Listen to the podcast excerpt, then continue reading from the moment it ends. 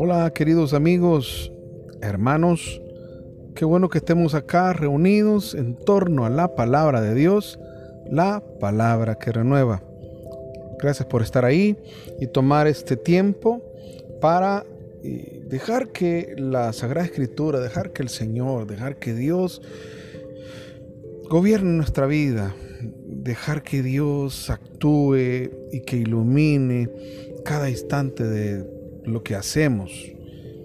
Yo sé que tanto ustedes como yo lo que más deseamos es ser agradables delante de Dios, que nuestra vida cotidiana, nuestra vida ordinaria, sea llena de bendición. Yo soy un fiel creyente que la palabra de Dios es una fuente inagotable de bendiciones para nosotros y para nuestra vida. Dejar que Dios nos instruya que Dios nos hable, que Dios grabe su palabra en nuestro corazón, es realmente de plano lo más importante. Y por eso es que lo hacemos a diario, buscamos encomendar la semana, encomendar nuestro día, nuestras actividades, nuestro trabajo, nuestra familia, nuestros deseos, nuestros anhelos, nuestros sueños, nuestras empresas, ponerlo todo, disponerlo a los pies del Señor, pero partiendo de lo que Él nos ha dejado como alimento, como fuente inagotable de vida, su palabra. Ahora nos dejamos iluminar por el Evangelio según San Marcos en el capítulo 6. Precisamente con esta porción terminamos el capítulo 6 y eh, a leer el versículo 53 al versículo 56. Y lo leemos en el nombre del Padre, del Hijo, del Espíritu Santo. Amén.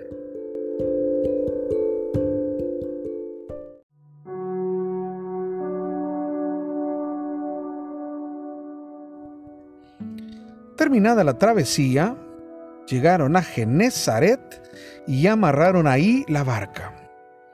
Apenas se bajaron, la gente lo reconoció y corrieron a dar la noticia por toda aquella región.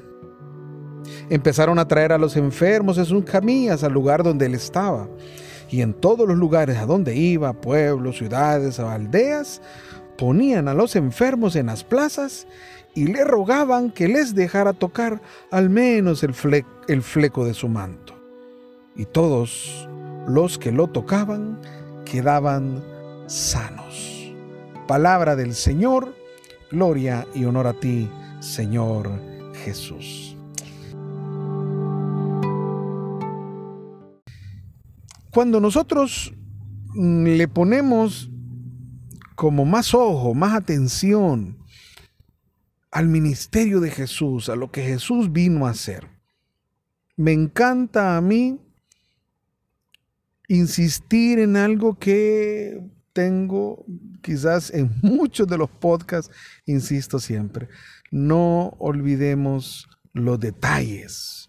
Cada detalle de la escritura nos habla cosas maravillosas. Hay algunos que dicen que el reino de Dios está lleno de detalles. Y Jesús vino a traernos el reino de Dios para que tú y yo podamos ser parte de ese reino. El reino de Dios no es un invento, no es una cosa en la que nosotros no vayamos a participar. No, todo lo contrario. Si yo puedo decir el chiste de todo esto, la gracia es que Dios quiere invitarnos a participar de su reino, a que nosotros seamos parte de su reino. Y miren, una cosa importante, el reino se empieza a gozar ya. No tengo que esperar a gozarlo en la vida eterna. Por eso estamos insistiendo más en un aprendizaje del más acá y no de tanto del más allá. Es importante saber que allá, cuando hablamos del más allá, o sea, la parte escatológica, hay un momento en que el reino de Dios va a ser pleno. ¿Cuándo el reino de Dios va a ser pleno? Cuando Jesucristo sea el rey de todo. Y como dice San Pablo en Colosenses, Él sea todo en todos. Y Dios le ponga todo bajo sus pies y Él sea el soberano, el rey y Señor, y precisamente ahí describe el, el, Evangelio, bueno, principalmente describe el libro de Apocalipsis, ahí ya no habrá más llanto, no habrá tristeza, ni más dolor. Y la iglesia que se preparó como la novia estará sin mancha y sin arruga. Eso es sinónimo de que no envejecerá nunca. Sí, pero ahora estamos acá, viviendo todos los sinsabores que en un momento presenta la vida, viviendo en algún momento en medio de sufrimiento, en medio de dolor, con los bemoles que tiene la vida, con sus alegrías, con sus tristezas, con sus triunfos, con sus fracasos, con sus esfuerzos, con sus descansos, con sus luces y con sus sombras. La vida es así. Y precisamente mientras luchamos, mientras batallamos, mientras estamos en este ejercicio de la vida, pues lo que buscamos precisamente es vivir los valores del reino, vivir como si ya estuviésemos allá. Y entonces hacer que Jesús sea de verdad el dueño y señor de nuestra vida, el capitán de nuestro barco, el piloto que conduce nuestro, nuestro vehículo. Yo no sé si ¿Tú quieres eso para la vida, para tu vida y para la vida de tu familia? Bueno, yo sí. Yo quiero hacer que Jesús sea el que tenga el control de mi vida y de mi familia. Porque estando con Él, de alguna manera me aseguro, si yo estoy en medio de un problema, poder salir de ese problema. Si estoy en medio de una tormenta, pues entonces tener paz y esperar, porque Él va a tener siempre la última palabra. Si yo lo que necesito es sabiduría, pues entonces estar con Él para recibirla. En eso consiste precisamente lo que vamos haciendo y vamos construyendo todos los días. La gente que, que, seguía a Jesús buscaba algo diferente. Él no era el religioso acostumbrado. Él no era el político acostumbrado. Él no era el personaje acostumbrado. No era el líder, era alguien diferente, alguien que llenaba algunos vacíos y la gente lo comprendía, lo entendía. Sí, es cierto, mucha gente lo seguía porque le había dado de comer. Acaba de pasar la multiplicación de los panes y de los peces. Sí, les llenó, les satisfizo, les cubrió con hartura lo que necesitaban. Sí, pero reconocían que en él había algo diferente. Y por eso lo seguían y lo agolpaban y quizás al punto hasta lo desesperaban. hay que entender que Jesús en un momento algo lo impresionó. Y dice, bueno, váyanse en la barca y yo me voy a orar y después los alcanzo. Y después que los alcanza creen que es un fantasma porque va caminando sobre las aguas y llegan al otro lado. Precisamente esto dice, llegan al otro lado, con, terminan la travesía y atracan en Genezaret. ¿Saben qué? Frente a esa narración a mí me hace pensar algo interesante.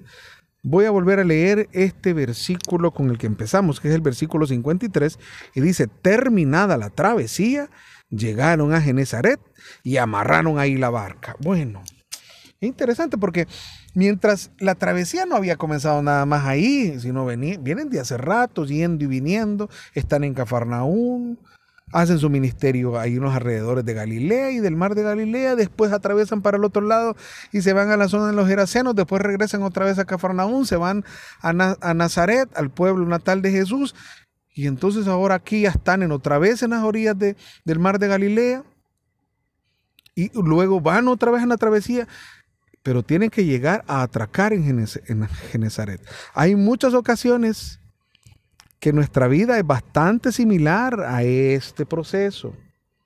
En este proceso andamos por la vida, no dando botes, no necesariamente dando botes, algunas veces andamos rodando y rodando, como dice aquella canción, ¿verdad? Sí, pero no, algunas veces andamos buscando, em, nos andamos buscando nosotros mismos, andamos buscando la identidad, andamos buscando dónde nos sentimos cómodos, andamos buscando cómo realizarnos. Yo creo que Muchos de nosotros en una constante búsqueda de la, realización personal, de superación, de salir adelante, vamos ahí en una travesía. A mí me gustó esa palabra. Vivimos nuestra vida como una travesía y cada vez vamos tomando otros riesgos, tomando nuevos avatares, tomando nuevos desafíos, nuevos retos, ya sea académicos, ya sea em, de empresa, ya sea de emprendedurismo, no sé, o de estudio, qué, qué sé yo. Tantas cosas y vamos ahí buscándonos. Pero hay un momento en que hay que amarrar nuestras barcas y hay que atracar. Y si ustedes echan para adelante de aquí, ¿qué es lo que va a acontecer? De acuerdo al Evangelio de San Marcos, es que Jesús se establece de ahí para allá su misión. Y empieza otra vez predicaciones, curaciones, expulsión de demonios, predicaciones, expulsiones y curación de enfermedades, hasta llegar a la cruz en Jerusalén. O sea, se establece ya. Hay un momento en que necesitamos abarrar nuestras barcas. Hay, un momento en que necesitamos atracar, aterrizar y estar claros que ya llegamos a dónde nuestro ministerio tiene que ejercer, a dónde tiene que cumplirse el propósito de Dios en nuestra vida, a dónde entonces no podemos pasar toda la vida en travesía, o toda la vida soñando, o toda la vida estudiando. No, tenemos que entonces pensar, bueno, ¿a dónde quiero llegar? Y cuando llego yo a mi meta, atraco y hago mi misión, porque eso fue lo que Jesús hizo. Eso fue exactamente lo que Jesús hizo. Vamos a pedirle ahora a través de esta, esta palabra de Dios que Dios nos ayude a establecernos a dónde quiere llevarnos Él. Y si es el momento de tomar el barco y hacer la travesía, pues hacemos la travesía y nos ocupamos en la travesía y ponemos todo nuestro esfuerzo y toda nuestra dedicación en esa travesía.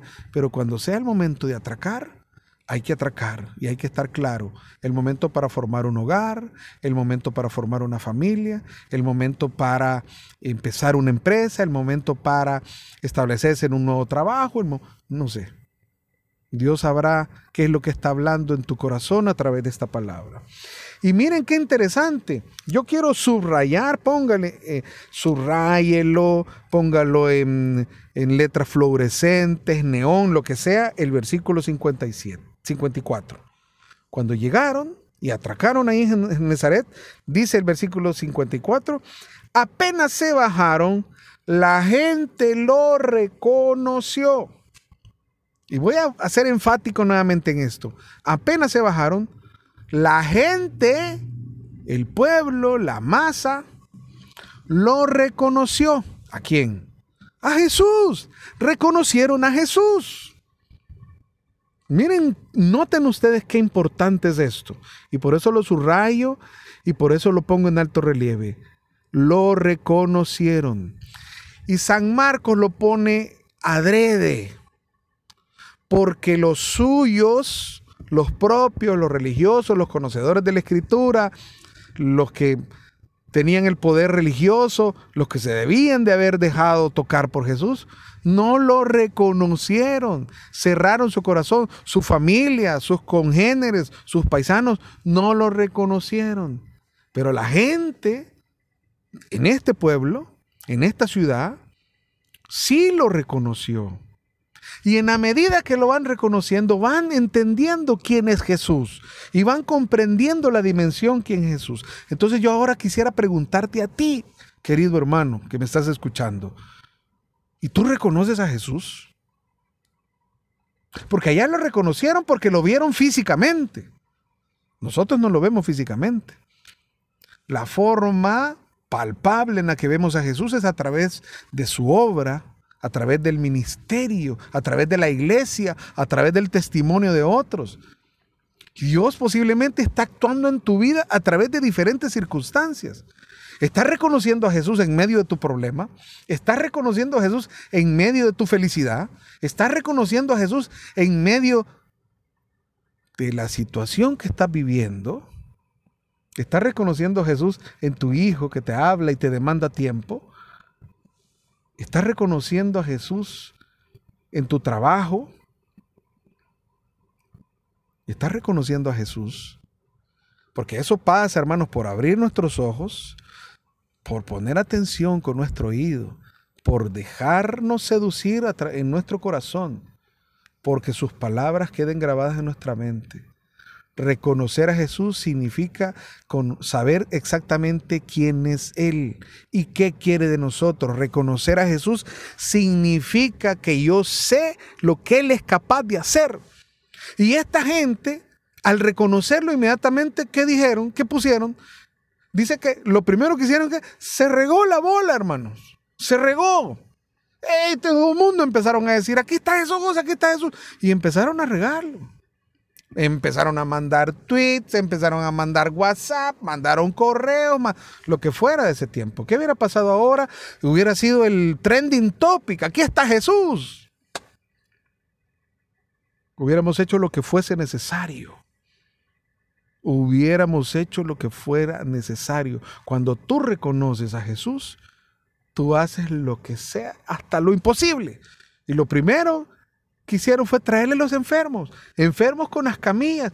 Dice, para que aunque sea al tocarle el manto de la orla de su manto, aunque sea. Es que, es que, pero ¿a dónde está esto que yo quiero, por favor, que pongas toda tu atención? Es que como ellos lo reconocieron, lo que reconocieron fue al que sana, al que hace milagros, y por eso fueron a traer a los enfermos. Bueno, ahora nosotros podemos superar eso. Porque ahora, ¿quién es Jesús para ti? Y lo que es Jesús para ti, entonces reconociendo a Jesús, entonces ahora traemos. Si yo digo, si yo entonces yo reconozco que Él es el Señor de mi vida, entonces ¿qué voy a traer? ¿Qué le voy a traer a Jesús? Bueno, le voy a traer mi vida, mi corazón, mis anhelos, mis sueños, mis propósitos, mis empresas. Lo voy a traer a Él. Si yo reconozco que Él es mi sanador, entonces, bueno, le traigo mi enfermedad y le traigo a mis enfermos. Si yo sé que Él es el que suple mis necesidades, bueno, le presento mis necesidades a Él. Y creo que Él va a hacerlo. Y creo. Porque dice al final, dice al final de esto que hemos leído, y con eso quiero terminar, y todos los que lo tocaban quedaban sanos, todos. Aquí no hubo excepción, hermano. Bueno, ¿qué es lo que reconoces de Jesús ahora? Que se haga en tu vida conforme a lo que tú reconoces de Jesús. Vuelvo, lo repito y lo hago enfáticamente y con todo el corazón. Que se haga en tu vida lo que tú reconoces de Jesús. Y lo pido en el nombre de Jesús. Tómate un momento para pedir, tómate un momento para pensar. ¿Qué es lo que quieres de Jesús hoy, este día. Y reconócelo como el Señor, como el Dios, como el Salvador, como el Liberador, como el que hace nuevas todas las cosas. Porque la palabra de Dios es palabra que renueva.